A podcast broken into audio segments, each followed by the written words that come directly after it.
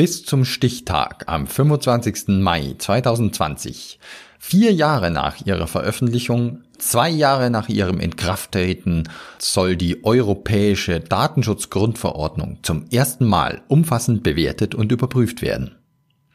Auch die deutschen Aufsichtsbehörden möchten dazu beitragen. Sie haben ihre Erfahrungen aus eineinhalb Jahren praktischer Anwendung in einem Erfahrungsbericht zusammengetragen. Welches Fazit ziehen die Behörden? Welche Vorschläge für mögliche Änderungen empfehlen Sie? Wie wahrscheinlich ist es, dass diese Änderungen dann umgesetzt werden? Und gegebenenfalls, wie bald können die Anwender mit diesen Anpassungen rechnen? Datenschutzpraxis, der Podcast, fragt nach. Diesmal bei Thomas Kranich, Präsident des Bayerischen Landesamts für Datenschutzaufsicht.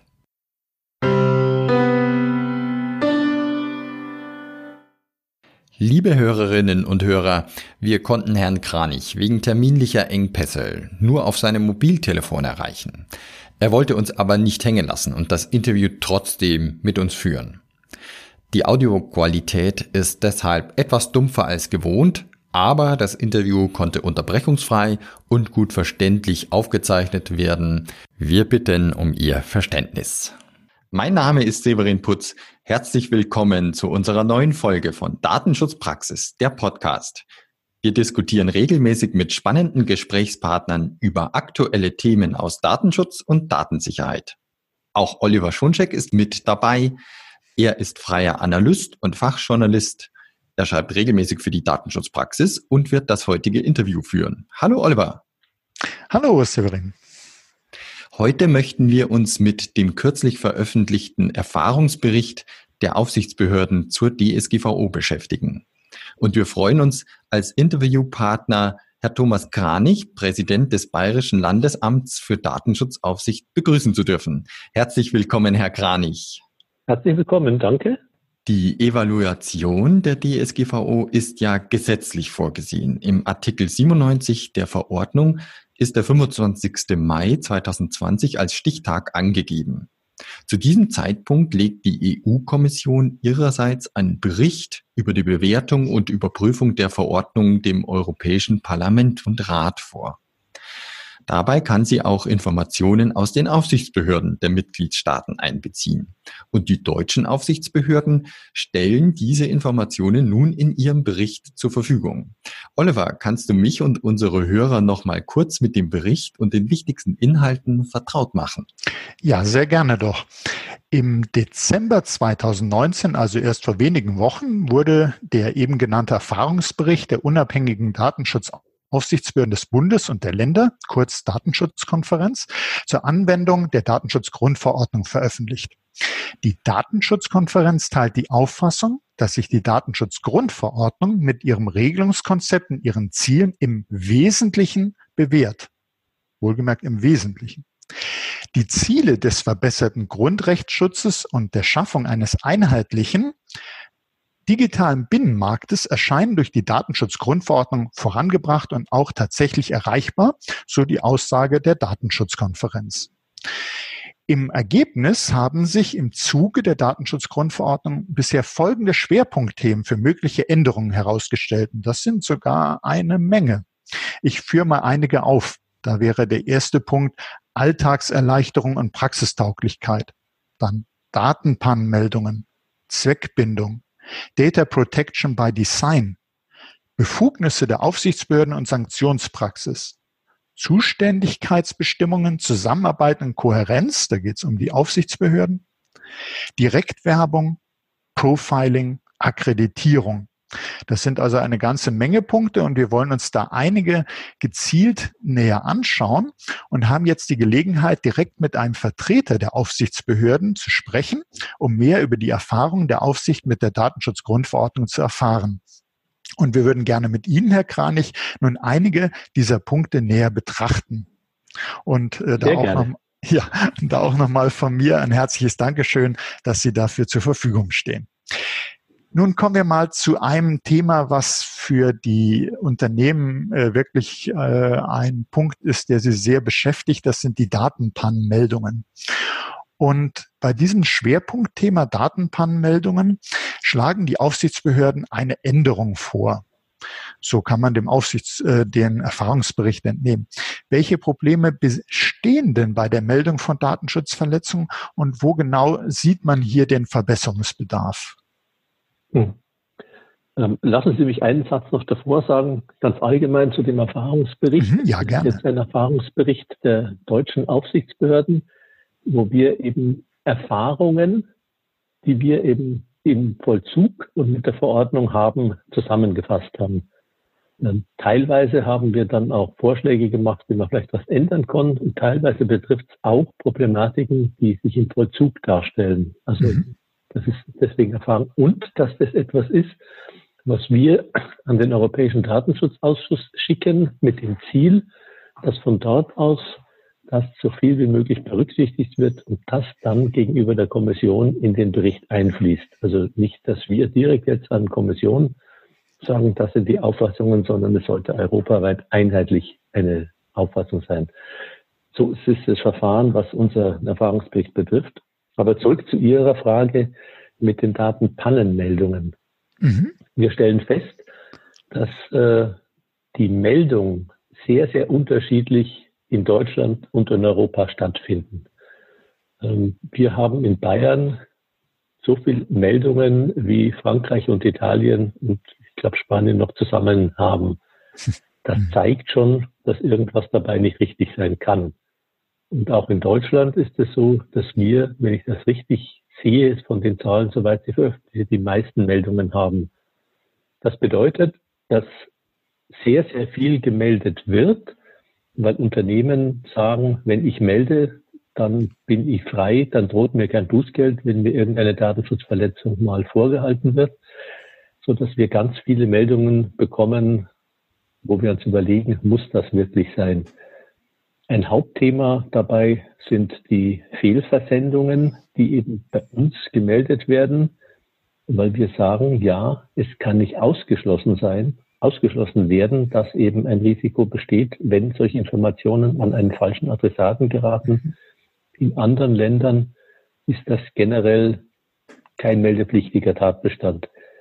Und da ist eben unser Ziel, dass wir sagen, das muss noch konkretisiert, verbessert, vereinheitlicht werden, damit in ganz Europa klar ist, was gemeldet werden muss und was nicht gemeldet werden muss. Wäre es da, wenn man jetzt überlegt, weil das ist ja sehr, sehr spannend, dass zum einen äh, gerade in Bayern, das ist ja nun gerade nicht so, oder kann man ja nicht sagen, dass dort besonders äh, viele äh, Datenschutzprobleme tatsächlich bestehen würden, wenn Sie den spannenden Vergleich gemacht haben, wenn man äh, Bayern, wenn man Deutschland mit anderen europäischen Ländern vergleicht und dass die Zahlen da äh, gar nicht sinnvoll übereinstimmen, äh, dann wäre doch vielleicht ein Punkt oder wäre sowas äh, denn auch hilfreich. Es gibt ja für die Datenschutzfolgenabschätzung eine Mussliste. Könnte man da auch sowas, ist natürlich immer so eine Sache, da äh, bei der Datenschutzfolgenabschätzung werden eben bestimmte Verarbeitungsvorgänge genannt und hier wäre es da hilfreich, wenn man vielleicht eine Beispielsammlung hätte oder irgendwas, wo sich die Unternehmen besser daran orientieren könnten? Ähm, genau dieses Problem, lieber Herr Schoncheck, haben wir eben auch erkannt und äh, es ist so, dass wir, das Bayerische Landesamt für Datenschutzaufsicht, von der Datenschutzkonferenz den Auftrag bekommen haben oder Angebot unterbreiteten Auftrag bekommen haben, Kriterien zu erarbeiten, die den Unternehmen helfen sollen, ähm, besser zu beurteilen, wann sie etwas melden müssen oder wann nicht. Diese Kriterien sollen dann mit den anderen Aufsichtsbehörden abgestimmt werden, so dass wir in Deutschland eine Auffassung haben, dass wir dort auch, genauso wie es bei Datenschutzfolgeabschätzungen ist, Beispiele haben. Und mit diesem ähm, sagen wir, Kriterienkatalog wollen wir dann nach Europa gehen und schauen, ob wir da ein gemeinsames Verständnis herstellen können. Wenn uns das gelingt, und wenn dann zum Ergebnis rauskommt, dass tatsächlich wirklich nur noch das gemeldet wird, was tatsächlich ein Risiko für die Rechte und Freiheiten der betroffenen Personen beinhaltet, dann haben wir das Ziel erreicht und dann könnte man auch mit den bestehenden äh, gesetzlichen Formulierungen eigentlich ganz gut weiterkommen. Mhm. Also das wäre auch ein Punkt, da müsste ja gar nicht die Datenschutzgrundverordnung irgendwie geändert werden nach der Revision, sondern das wäre etwas, was äh, die Aufsichtsbehörden auf der Ebene des Europäischen Datenschutzausschusses so, äh, dann ja generieren, bereitstellen könnten. Das, äh, denke ich, wäre für unsere Hörerinnen und Hörer auch eine sehr wichtige praktische Hilfe, wäre absolut wünschenswert, was Sie da an wichtiger Unterstützung äh, dann beitragen werden. Eine Frage äh, nur noch, wenn jetzt jemand einfach, um sich fast zu schützen, wie Sie es ja auch sagten, lieber mal alles gemeldet, dann wird mir auch nichts passieren, obwohl das gar nicht äh, eine Datenschutzverletzung letztlich dann äh, sich als solche herausstellt. Äh, ist denn so eine exzessive Melderei, mal so unter uns gesagt, äh, damit äh, stört man ja die Abläufe? Ist das auch etwas, wo man einem Unternehmen sagen kann, stell das mal ab? Ähm, das ist nicht das ganz große Problem. Also wir haben, wenn ich das jetzt richtig im Kopf habe, sagen wir so, weniger als fünf Prozent der Meldungen, die bei uns eingehen, wo wir sagen, wäre nicht notwendig gewesen. Mhm. Also das ist nicht das, das große Massenproblem.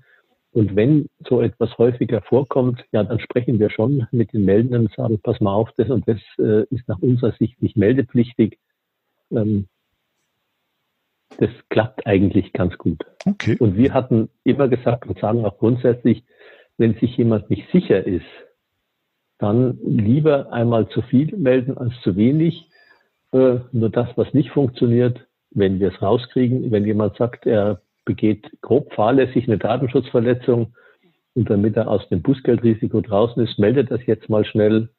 Ähm, das kann dann schon Probleme bringen, dass wir sagen, okay, wenn so etwas passiert, dass man sagt, ich mache bewusst, bewusst Fehler und versuche dann über den Hebel mich aus der Verantwortung zu ziehen, das könnte Probleme bereiten. Aber das mhm. haben wir noch nicht so erlebt, dass wir es tatsächlich nachweisen könnten. Mhm. Aber was auf jeden Fall sehr, sehr spannend wäre, wenn es mal diese Mussliste, diesen Kriterienkatalog gäbe, europaweit und dann würden Davon gehe ich da mal aus, jetzt auch gerade nach dem, was Sie gesagt haben, dass gar nicht mal so viele äh, unnötige Meldungen einkommen, sondern einfach mehr, äh, dass dann aller Voraussicht nach mit dem Kriterienkatalog die Zahlen der gemeldeten Datenschutzpannen in anderen Ländern auch ansteigen würden oder ansteigen sollten. Oder bei uns oder bei uns sinken, wenn mhm. man zum Ergebnis käme, dass man sagt, Datenschutz äh, der Fehlversand, der ja sagen wir, bei großen Unternehmen, bei Versicherungen immer wieder vorkommt. Mhm. Kann ganz unterschiedliche Gründe haben, ähm, dass man sagt, das ist jetzt generell etwas, wo wir vom Risiko her sagen, jetzt steht ja in der Grundverordnung drin, dass äh, nicht gemeldet werden muss, wenn kein Risiko besteht. Wenn man das äh, sich darauf verständigt, kein Risiko heißt ja null, das gibt es ja praktisch mathematisch gesehen gar nicht. Mhm. Insofern müsste man das dann sich darauf verständigen, ein geringes Risiko und da könnte man dann auch solche Fehlversendungen zum größeren Teil vielleicht auch sagen, gut, das ist keine meldepflichtige Datenpanne mehr. Mhm. Aber da ist es sinnvoll, dass man sich wirklich europaweit darauf verständigt, also erstmal Deutschland dann europaweit darauf verständigt. Absolut. Und so spannend Datenpannenmeldungen sind, deshalb haben wir das auch gleich als erstes Thema äh, genommen. Haben Sie noch einige andere Punkte in dem Erfahrungsbericht, äh, die ich gerne ansprechen würde. Und zwar beim Thema Datenschutz durch Technikgestaltung. Da äh, bringen Sie in diesem Erfahrungsbericht, Sie die Aufsichtsbehörden, die Rolle des Herstellers äh, hervor, die eigentlich von der Logik her äh, zwingend äh, erforderlich wäre, wenn man sich bei Datenverarbeitung das anschaut. Aber das, diese Rolle kommt ja halt in der Datenschutzgrundverordnung äh, nicht vor. Könnten Sie erläutern, ähm, warum Sie sagen, dass neben Verantwortlichen und Auftragsverarbeitern auch die Hersteller gezielter reguliert werden sollten? Ja, wenn man sich den Anwendungsbereich der Datenschutzgrundverordnung anschaut, im Artikel 2, dann heißt es, die Verordnung gilt für die ganz oder teilweise automatisierte Verarbeitung personenbezogener Daten. Das heißt, hm. der, der mit personenbezogenen Daten umgeht, ist im Anwendungsbereich. Jemand, der Produkte zur Verfügung stellt, mit denen ein anderer dann personenbezogene Daten verarbeiten kann, ist nicht im Anwendungsbereich der Grundverordnung. Beispiel, was momentan ja intensiv diskutiert wird. Wie schaut's aus mit Windows 10?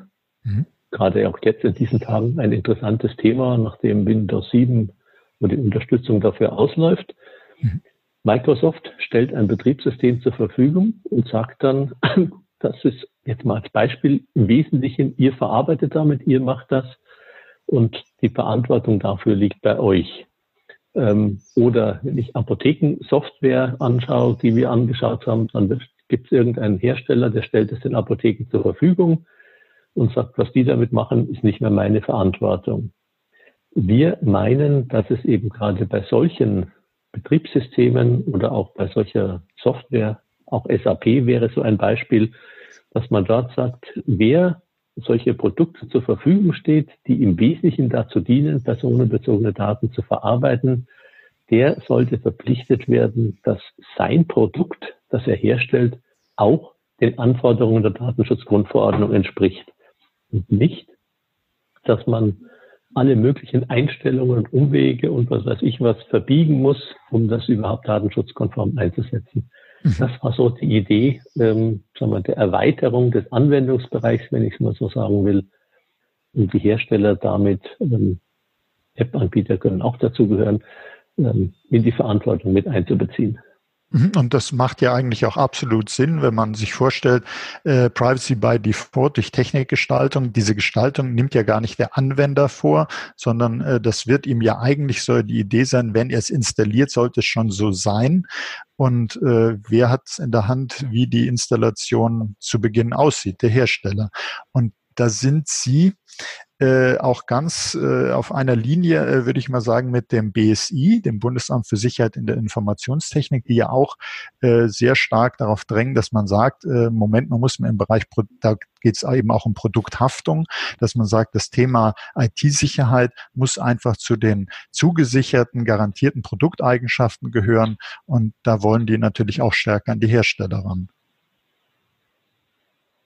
Ja, sehen wir auch so. Mhm.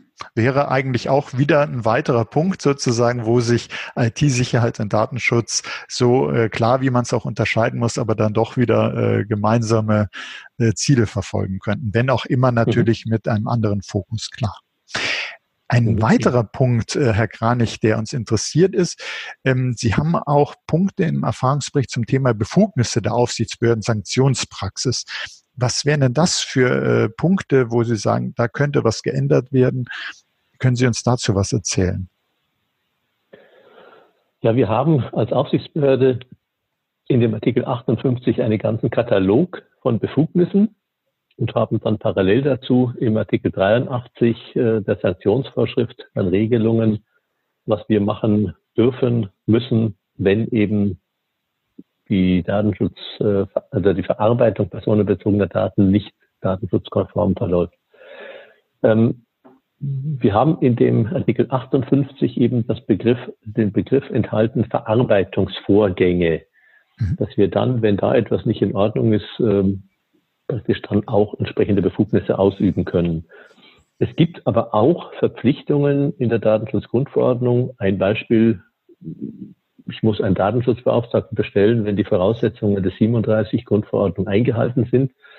Ähm, und da ist es dann etwas unklar, ähm, wie es dort mit den Sanktionen aussieht, weil das ja kein Verarbeitungsvorgang in dem Sinne ist. Und deswegen war unsere ähm, Idee eben da äh, das zu, sagen wir, diese Formulierung zu streichen mhm. und einfach zu sagen, wenn etwas, wenn wir etwas feststellen, dass jemand gegen die Grundverordnung verstößt, egal ob es im Rahmen der Verarbeitung oder im Rahmen der sonstigen Verpflichtungen ist, dann ist das etwas, was sanktionswürdig ist. Mhm. Also wäre auf jeden Fall auch, denke ich, für äh, die Unternehmen gut äh, zu wissen, äh, worauf achten denn letzt, letztendlich, worauf achten alles die Aufsichtsbehörden, was sind denn Themen, die zu Sanktionen führen könnten. Und äh, jede, jedwede Unschärfe, wenn die nur durch Formulierungen oder irgendwas Unklares da ist, sollte dann natürlich vermieden werden, unbedingt. Mhm. Ein äh, andere zentrale Themen, äh, Datenschutzgrundverordnung, äh, ist ja das Thema oder eben eigentlich nicht der Datenschutzgrundverordnung, sondern im Datenschutz sind Direktwerbung und Profiling. Und wenn man in die Datenschutzgrundverordnung reinschaut, äh, findet man das jetzt nicht so direkt wieder, wie man sich das vielleicht wünschen würde. Ähm, was könnte man da anders machen in der Datenschutzgrundverordnung? Also es ist ja die Grundverordnung, das heißt, wo grundsätzliche Sachen nur geregelt sind. Und das ist auch gut so, dass man eben auch einen gewissen Anwendungsbreite hat und Auslegungsmöglichkeiten für die Aufsichtsbehörden. Werbung und auch Profiling, was man da in dem Zusammenhang sehen muss, sind aber so zentrale Themen, ähm, sag mal, des Internets, der ja, Online-Angebot und so weiter, wo es aus unserer Sicht schon sinnvoll sein könnte, das eben noch etwas detaillierter tatsächlich zu regeln. Wir haben, wenn ich es richtig sehe, nur ein, einen Erwägungsgrund, wo das Thema eben eine Rolle spielt. Das heißt, dass bei der Interessensabwägung Direktwerbung in Richtung eines berechtigten Interesses eben mhm. auszulegen ist und ansonsten nichts. Aber die Frage ist, äh, es muss nicht so detailliert sein, wie wir es früher in unserem 28 Bundesdatenschutzgesetz hatten. Aber es gibt schon ganz viele Fragen, die sich da äh, stellen. Wie schaut's aus mit den Daten? Dürfen die an Dritte weitergegeben werden? Ähm, darf ich sagen, was wir früher so unter dem Stichwort Listenprivileg äh, nach BDSG äh, behandelt hatten? Darf ich Profile erstellen, zusammen Kriterien sammeln und darf ich jetzt auch Unterschiede machen, zu welchen Zwecken dies gemacht wird. Das heißt, wenn ich jetzt für wohltätige Zwecke, gemeinnützige Organisationen, sind die anders zu beurteilen als ein Unternehmen, das eben damit Geld verdienen will. Das heißt, da sind äh, auch die, die Erfahrungen in den Mitgliedstaaten sehr, sehr unterschiedlich. Und durch die jetzige Regelung, dass wir sagen, es wird alles über die Interessensabwägung abgewickelt, ähm, ist festzustellen oder auch zu, noch mehr zu befürchten, dass sich das in Europa sehr weit auseinanderentwickelt. Ähm, und deswegen könnte es sinnvoll sein, wenn man dort, was diese Werbebereich betrifft, etwas detaillierte Regelungen noch ergänzend ja, erstellt. Mhm. Und, und wenn man jetzt das in die, weil Sie auch sagen, ist ja eine Grundverordnung, wenn man das in die Datenschutzgrundverordnung nicht hineinbekäme, dann wäre doch auf jeden Fall äh, hilfreich und auch so ja vorgesehen, dass der Europäische Datenschutzausschuss dann da äh, noch weitere äh, Vorgaben, Empfehlungen machen wird, dass die äh, Unternehmen dann zumindest äh, so weit Vorgaben finden oder Richtlinien finden, wie man es früher im BDSG hatte, dass man da vielleicht dadurch Unterstützung kriegt und nicht immer bei Adam und Eva anfangen muss und sich selber alles überlegen muss, ist denn das jetzt bei meiner Direktwerbung, dass man ein bisschen konkretere Unterstützung hat. Ist richtig, Herr Schoncheck. Das wäre auch ein richtiger Weg. Vielleicht auch noch einmal ganz, ganz allgemein.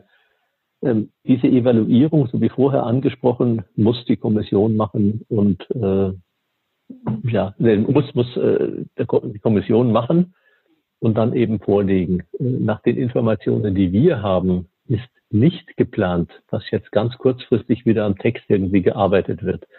Insofern ist das, was jetzt gesammelt wird, etwas, was sagen wir, die Grundlage ist für eine erste Evaluation und dann weitergetragen wird und was vielleicht in Jahren man dann wieder dran denken könnte, den Text irgendwie zu ändern.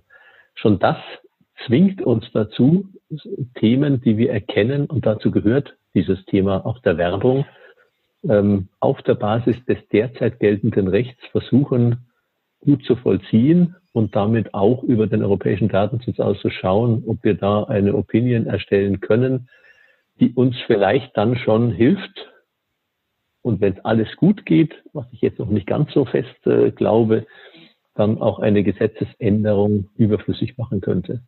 Ich befürchte aber, dass uns das so, weil wir da in den Mitgliedstaaten so unterschiedliche Rechtskulturen haben, dass uns das äh, nicht so ganz leicht gelingen wird, dass auch wirklich ein einheitlicher Vollzug sichergestellt ist. Und das ist ja das oberste Prinzip der Grundverordnung, mhm. ein einheitlicher Vollzug in ganz Europa. Mhm. Äh, vielen Dank also auch da nochmal für die Einordnung, für die Hinweise. Das ist äh, ganz spannend und wichtig äh, zu wissen, auch gerade so vom zeitlichen Horizont, äh, dass man weiß, naja gut, jetzt werden erstmal Erfahrungen über längere Zeit gesammelt. Man versucht Punkte, die sich nicht an, die sich eben in der Datenschutzgrundverordnung nicht finden, aber konform mit der Verordnung dann vielleicht durch Opinions im Europäischen Datenschutzausschuss zu erwirken, da was zusammenzustellen. Aber wie Sie uns ja auch äh, gerade erläutern, ist das nicht äh, ganz einfach, da immer, äh, so wie wir es ja auch äh, aus dem Europäischen Parlament oder so kennen. Also wenn ganz viele äh, Parteien dabei sind, wird es natürlich zunehmend schwierig, Konsens äh, herbeizuführen.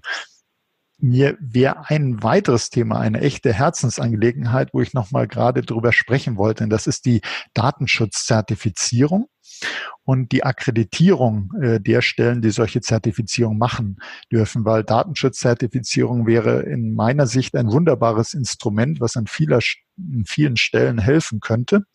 Wenn man in die Datenschutzgrundverordnung guckt, äh, hat das ja viele positive äh, mögliche Wirkungen, wenn man sowas hätte. Aber ähm, im Bericht findet man jetzt dazu, in diesem Erfahrungsbericht, in Deutschland gibt es eine Auseinandersetzung, haben wir gelesen, zwischen der deutschen nationalen Akkreditierungsstelle und den Aufsichtsbehörden über die Anwendung von Artikel 41. Und könnten Sie uns hierzu ein bisschen Erläuterungen geben, Einsichten geben, was das für eine Auseinandersetzung ist, was man sich da vorstellen kann und dem nachgeschoben äh, ist vielleicht so die noch äh, laufende Abstimmung zwischen Akkreditierungsstellen und Aufsichtsbehörden ein möglicher Grund dafür, dass wir eigentlich noch keine Datenschutzzertifizierung nach Datenschutzgrundverordnung haben. Ähm, zunächst mal, ich sehe es genauso wie Sie, diese Zertifizierung, wenn sie denn tatsächlich endlich losgehen würde, ist ein wunderbares Instrument zur Schaffung von Rechtssicherheit. Ähm, wir haben das immer gesagt und jetzt hängen wir auch als Aufsichtsbehörden tatsächlich hier etwas hinterher. Ja, wir haben auch nach dem BDSG eben gesetzliche Regelungen, die diese deutsche Akkreditierungsstelle, ähm, die uns als Aufsichtsbehörden verpflichtet, mit der deutschen Akkreditierungsstelle eben zusammenzuarbeiten und jetzt zunächst mal die ähm, Stellen, die eben dann zertifizieren sollen, zu akkreditieren. Und das heißt, auch alles, was äh, jetzt an Kriterien läuft, eben zwischen uns abgestimmt werden muss. Und unsere Vorstellung ist, dass eben die Akkreditierung dieser Zertifizierungsstellen, das heißt, wer sagt, dass eben eine Stelle geeignet ist, um irgendwelche Datenschutzverarbeitungen danach zu zertifizieren, Wer sagt das? Sagen das die Aufsichtsbehörden? Sagt das die DAX, also diese deutsche Akkreditierungsstelle? Sagen wir es nur im Einvernehmen? Da äh, ist momentan eine gewisse, ist unterschiedliche Auffassung und das ist eine gewisse Blockade, die wir momentan haben.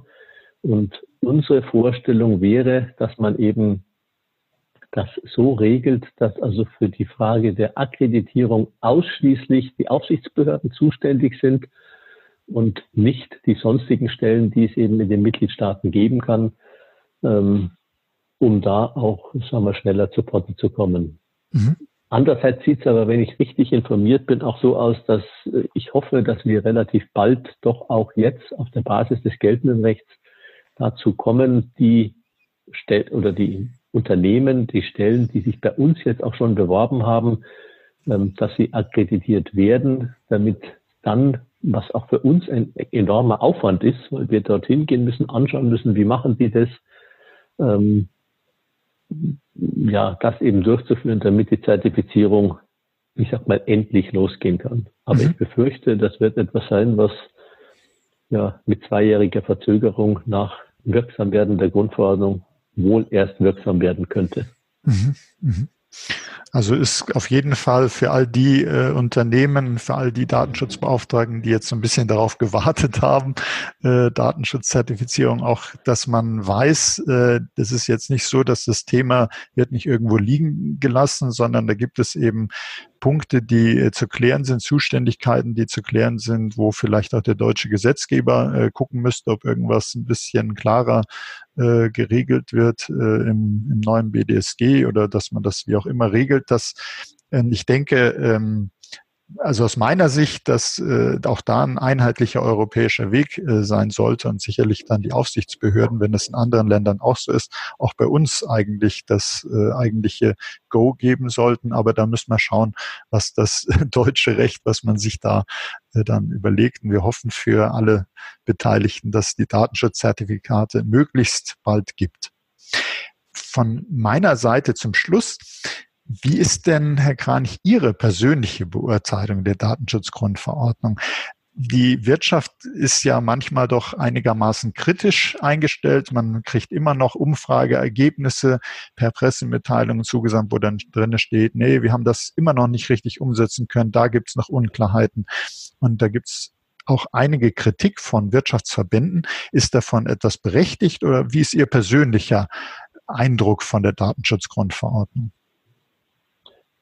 Ähm, ich bin vielleicht berufsmäßig befangen, ähm, um das zu sagen. Ich bin ein absoluter Fan der Datenschutzgrundverordnung und, und bin zunehmend begeistert, was den Verfassern dieses, dieser Norm tatsächlich da gelungen ist.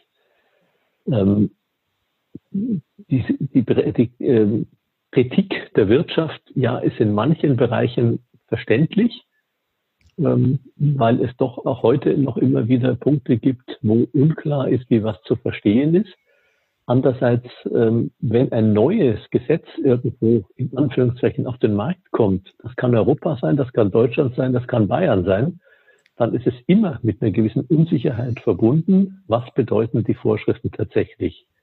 Im sonstigen Leben, sprich in anderen Rechtsbereichen, hat man die Möglichkeit, durch die Ministerien Rechtsverordnungen, Anwendungshinweise oder sowas zu erlassen, um das klarzustellen.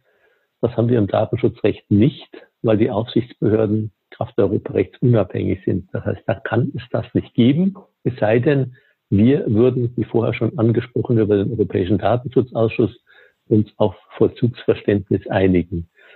Ähm, Manche Kritik der Wirtschaft kann ich aber eher nicht verstehen, ähm, weil manches auch kritisiert wird, was es grundsätzlich schon immer gab und nie gemacht wurde und man jetzt der Datenschutzgrundverordnung in die Schuhe schiebt, ähm, was aber gar nicht stimmt, sondern schon Verpflichtungen waren, die einfach nicht erfüllt wurden. Mhm. Ähm, wo ich jetzt, sagen wir so, Probleme sehe, einfach im, im praktischen Leben, das ist, äh, was auch in unserem Erfahrungsbericht drinsteht, ist der, tatsächlich gelebte Kohärenzmechanismus.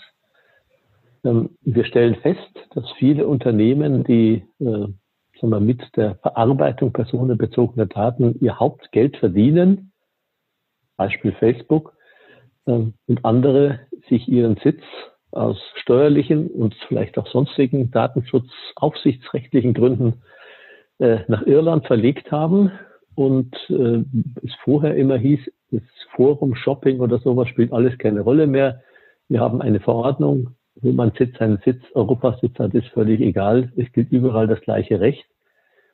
Das ist richtig. Es gilt überall das gleiche Recht, aber es wird nicht überall gleich vollzogen. Das mhm. haben wir heute noch so.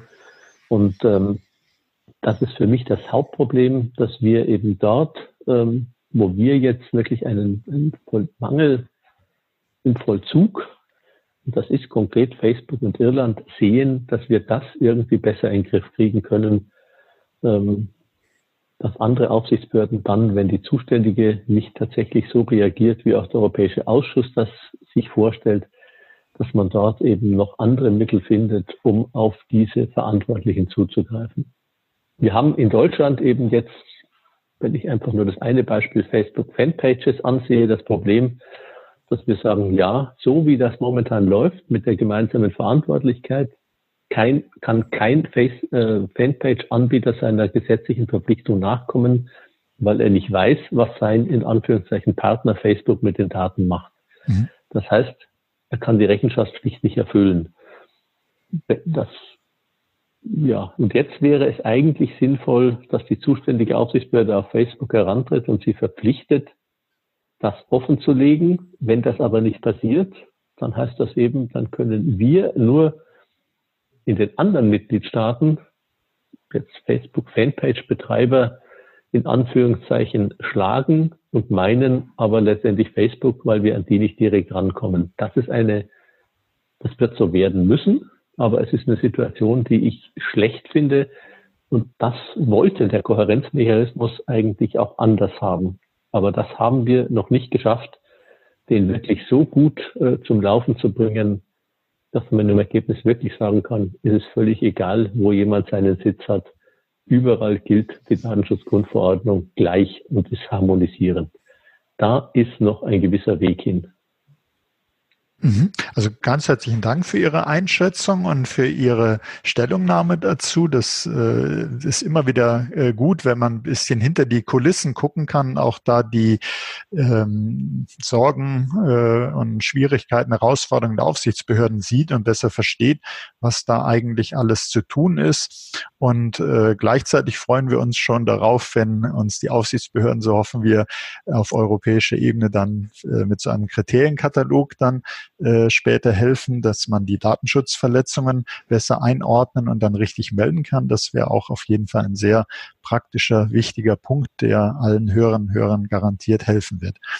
Ich würde an dieser Stelle an meinen Kollegen, den Herrn Severin Putz, äh, nochmal zurückgeben und danke an der Stelle ganz herzlich, lieber Herr Kranich, für Ihre wertvollen Informationen. Sehr gerne.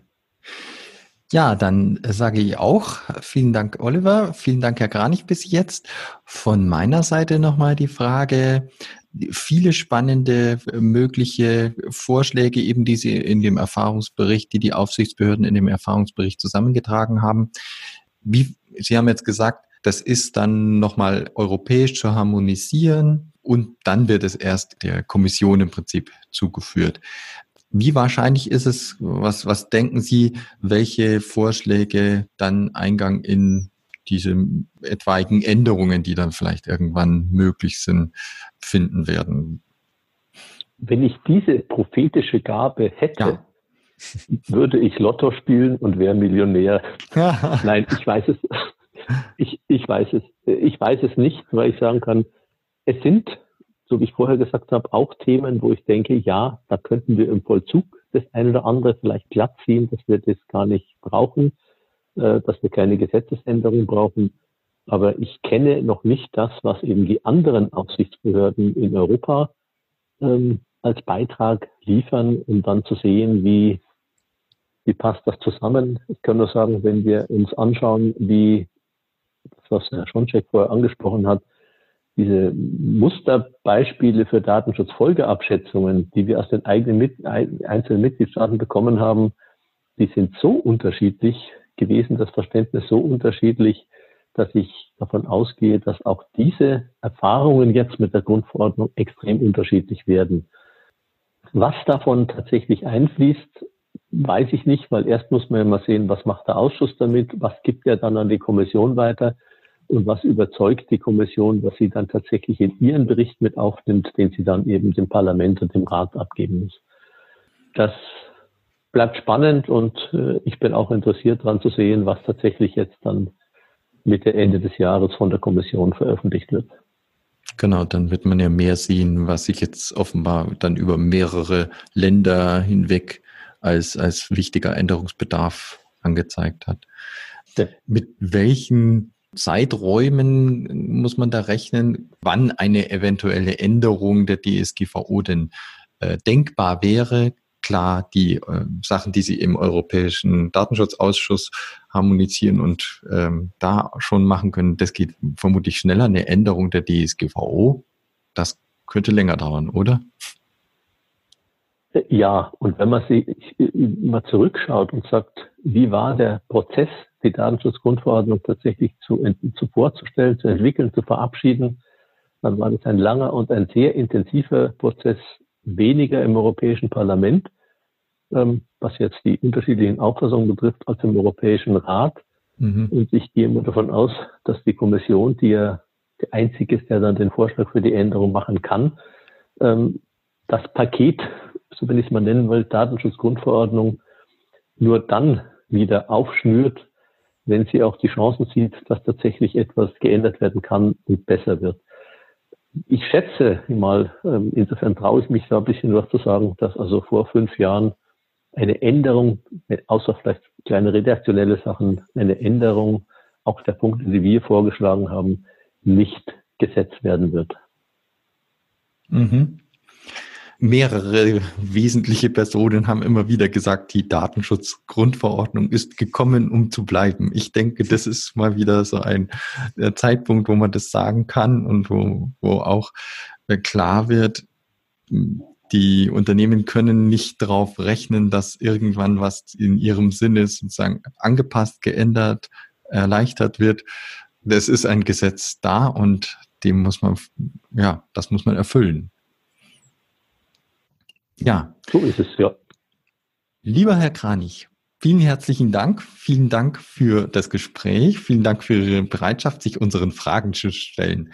Alles Gute Ihnen. Ja, vielen Dank auch für das Interesse an dem, was ich gesagt habe. Und lieber Oliver, vielen Dank für die spannende Moderation. Auch das war wie immer sehr gut. Vielen herzlichen Dank. Ja, sehr gerne. Hat mir auch sehr gut gefallen. Und wir äh, haben es gar nicht anders erwartet, als dass Herr Kranich ein Anhänger, ja ein, ein überzeugter äh, Fan ist der Datenschutzgrundverordnung. Aber es ist sehr schön, äh, das zu hören. Wir äh, sind natürlich auch äh, Anhänger der Datenschutzgrundverordnung und äh, auch mit allen äh, Wehwehchen und Problemen, was man sich noch wünschen würde, ist es auf jeden Fall ein Meilenstein. Und da freuen wir uns sehr, äh, dass Sie uns da nochmal Ihre Bewertung dazu gegeben haben und wichtige Hinweise gegeben haben. Dankeschön. Liebe Hörerinnen und Hörer, auch Ihnen ein herzliches Dankeschön. Ich hoffe, dass es Ihnen wieder gefallen hat und dass Sie auch unsere nächste Podcast-Folge wieder mitverfolgen. Wenn Sie Fragen zum diesmaligen Thema, äh, das wir hier mit dem Herrn Kranich besprochen haben, äh, haben oder weitere Fragen, die wir stellen können in weiteren Podcast-Folgen, dann schreiben Sie uns doch einfach an dsp.wk.de oder über andere Kanäle, wie Sie uns auch immer erreichen können. Ja, vielen Dank für Ihr Interesse und bis zur nächsten Folge von Datenschutzpraxis, der Podcast.